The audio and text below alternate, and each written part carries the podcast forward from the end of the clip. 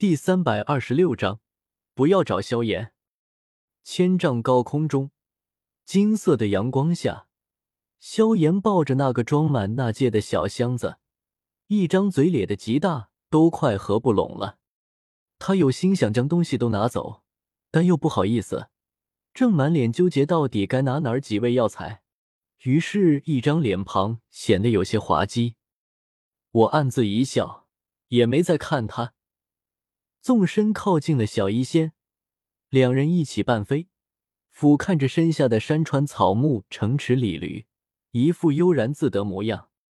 萧炎不是外人，至少我和他有两层亲戚关系在那里，战利品该给他多少我也难办，给少了他心里肯定不高兴，暗自记着这事，还不如不给，给多了我自己又心疼，只能是让他自己拿了。他要是有良心、有道德、有节操、有自知之明。自然会看着拿，他要是那当我什么都没说，一路迎着朝阳飞去。我们一行四人从千丈高空拔升到两千多丈高，又寻了处低矮些的山口，才重新飞越过高大磅礴的魔兽山脉。这回没有在乌坦城停留，这座小城已经没有丝毫值得我们停下脚步的东西。我们直奔纳兰城而去。这时。萧炎也终于挑好了药材，一共取了七味，都是足以充作五品、六品丹药主要的高阶药材，极为珍贵。不过数量不多，也算是有所收敛和克制。嘿，还真是不虚此行。萧炎将木箱子递回给我，两只眼睛眯成了两条小缝，嘿嘿直笑道：“纳兰叶，下回还有这种好事，记得也叫上我。”这是自然，肥水不流外人田吗？我笑眯眯接过木箱子，与他相视一眼，纷纷仰头大笑起来。一路向东飞去，太阳原本在我们前面，之后又到了我们头顶，而等它落到我们身后时，也就是下午时分，白岩砌成的纳兰城才终于出现在我们眼前。飞了快一天，我们一行四人都极为劳累。便就此分别。萧炎飞入新萧府中，我望着纳兰城中心，如今改名叫纳兰皇宫的富丽堂皇的宫殿，迟疑了下，还是没有飞过去。虽然没有明面上宣布退出纳兰家族，但我感觉自己其实已经和纳兰家族分家了。这样突然跑去人家皇宫，总感觉有点不是那个意思。便纵身飞入了纳兰府邸。纳兰家族的主要人员都搬去了皇宫，这座府邸如今便有些清冷，只剩下些血缘远、地位低的族人看着，没了以往的热闹喧嚣。而我的到来，就像是给这锅冷水里倒入了一勺废油，整个府邸彻底炸开了，好一番热闹喧嚣。且不提这些琐碎事情。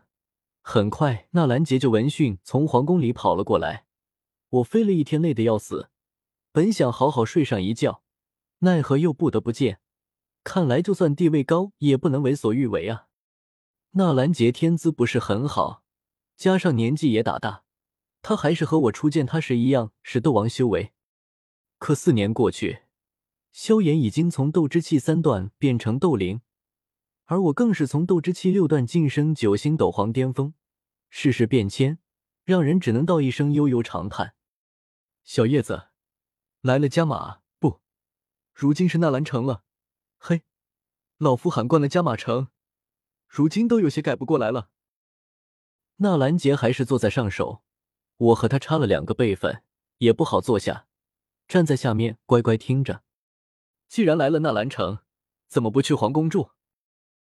他笑眯眯问道，脸上满是老人家的慈祥和蔼，挥手说道：“别傻站着啊，坐下。”我便顺势坐下。其实对灵魂体来说，站着和坐着还真没什么区别。老大爷，我这不是住不惯皇宫的城堡吗？还是家里的亭台楼阁住的更习惯。加马皇宫是西方城堡风格，纳兰府邸是东方园林风格。两处建筑大不一样，也勉强算是个借口。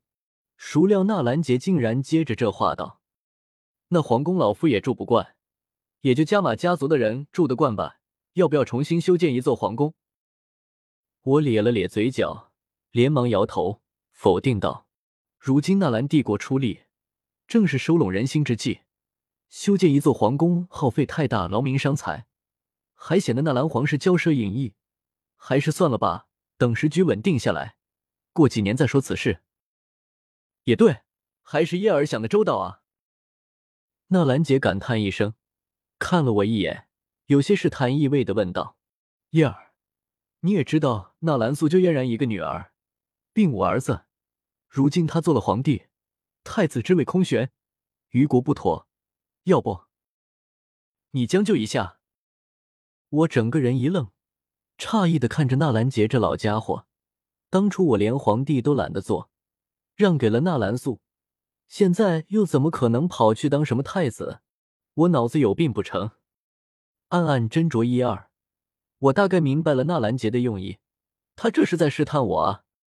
随着纳兰家族取代加玛皇室，成为了加玛出云两地的主宰，就不可避免的会和监察左部发生冲突，因为监察左部凌驾于皇室之上。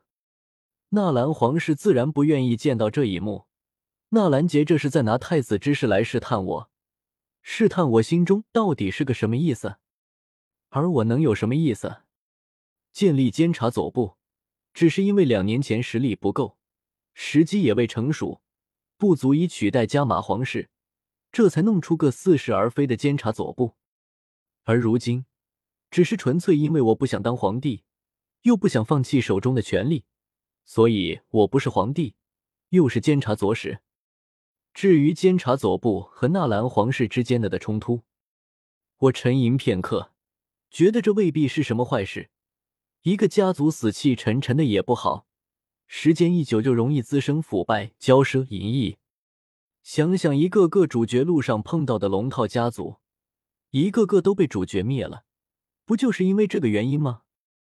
要是往后纳兰家也变得这样，年轻一辈不好好修炼，整日里就琢磨着上街欺男霸女；老一辈不好好栽培后辈，见到一个天才就喊此子竟恐怖如斯，断不可留。光是想想就让人不寒而栗。我机灵灵打了个寒战，从这一恐怖幻想中清醒过来，对纳兰杰说道：“老大爷，这太子之位我是不想去做的，您老自己在族内挑选一个合适的人吧。”想来纳兰家族人丁兴旺，不至于连个太子都挑不出来。还有，纳兰家族毕竟没有斗皇强者，不可去过多招惹云岚宗、毒宗、米特尔家族、莫莱尼家族等大家族，只需管理好俗事，这些事由监察左部出面就是了。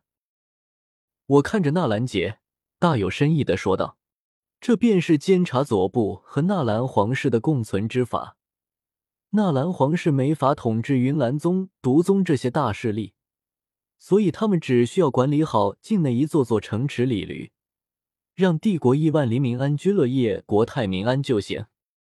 而云岚宗、毒宗、密特尔家族这等足以和纳兰皇室平起平坐的大势力，则由监察左部统一管理。纳兰杰也是一个人精，自然听得懂我的话，他眼眸闪了闪。没有多和我说什么，点了点头，改口问道：“叶儿突然来纳兰城，是有什么事情要办吗？”我想了想，轻笑一声，说道：“还真有一件要紧事情要办。萧炎和嫣然姐年纪都不小了，也是时候成亲了。老大爷，明日你便让族长、皇帝和萧炎两位哥哥谈一谈，定下一个吉日，让他们二人早日完婚。”记得要找萧炎的两位哥哥商谈，不要找萧炎。